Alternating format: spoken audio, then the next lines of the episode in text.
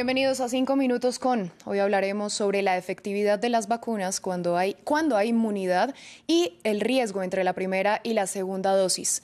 Para conversar sobre este tema nos acompaña el doctor Carlos Eduardo Pérez, médico infectólogo de la Universidad Nacional de Colombia y asesor científico de France 24.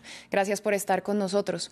Desde finales de diciembre comenzó la campaña de vacunación más grande de la historia. Seis meses después, ¿cuál es el balance de la eficacia de las vacunas contra el COVID-19? ¿Protegen contra la enfermedad, contra una hospitalización y contra la muerte por el virus? Hay tres cosas fundamentales que nos ha enseñado la vacunación hasta ahora. Hay por lo menos 2.500 millones de personas vacunadas.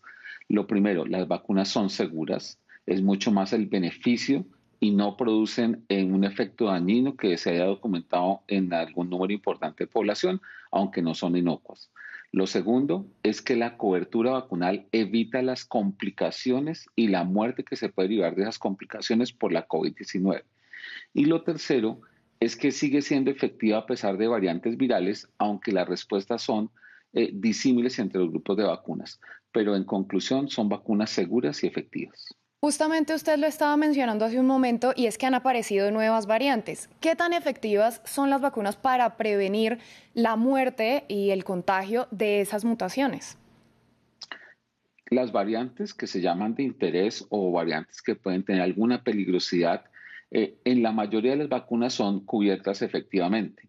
Hay algunas que no, por ejemplo, la vacuna de AstraZeneca con la variante eh, beta o la sudafricana, o algunas vacunas no son efectivas eh, como se esperara con las variantes como la del Reino Unido. Sin embargo, la eficacia se pierde en muy poca proporción y, eh, determina, y es determinante seguir la vacunación, que es la única forma de evitar que haya nuevas variantes.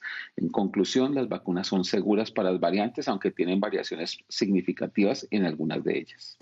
Doctor, ¿cuándo se puede hablar de inmunidad y cómo es el comportamiento en países de América Latina donde los desconfinamientos ya están a la orden del día? Por ejemplo, el caso de Colombia. Sí, en Colombia se está haciendo algo paradójico que es abrir la economía en el mayor pico y cuando la tasa de vacunación de segundas dosis no va más allá del 5 o 6% de la población. Vamos a ver cómo termina esto, pero definitivamente la vacunación se debe acompañar de la desaceleración de los casos para llegar a la inmunidad de rebaño. No quiere decir que no se vaya a llegar a la inmunidad de rebaño, pero lo vamos a llegar por la vía de mayor número de infectados y no de mayor número de vacunados se va a lograr la inmunidad y esperamos que eso suceda pronto, pero ojalá que sea la vacunación y no la infección la responsable de esa inmunidad de rebaño.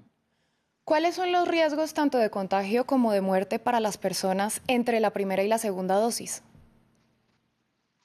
Es un punto muy importante porque una dosis eh, protege, pero no es suficiente.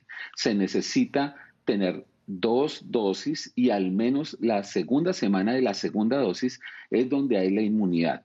Lo que hemos visto en los casos es que la mayoría ha sido entre el periodo de vacunas que las personas se infectan y se atribuyen al fracaso de la vacuna. No, las vacunas son altamente efectivas, pero entre los momentos de la vacunación puede haber infección.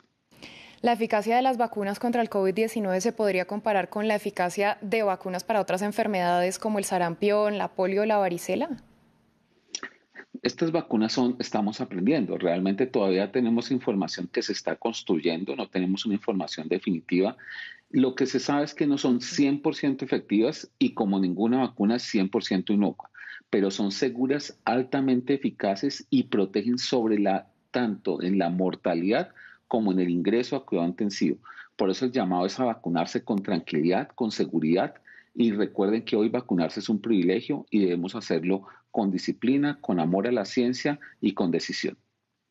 Pues doctor Carlos Eduardo Pérez, como usted lo ha dicho, vacunarse y amor a la ciencia. A usted muchas gracias por este análisis, por la ampliación y a ustedes gracias por su sintonía. Continúen con nosotros en France 24.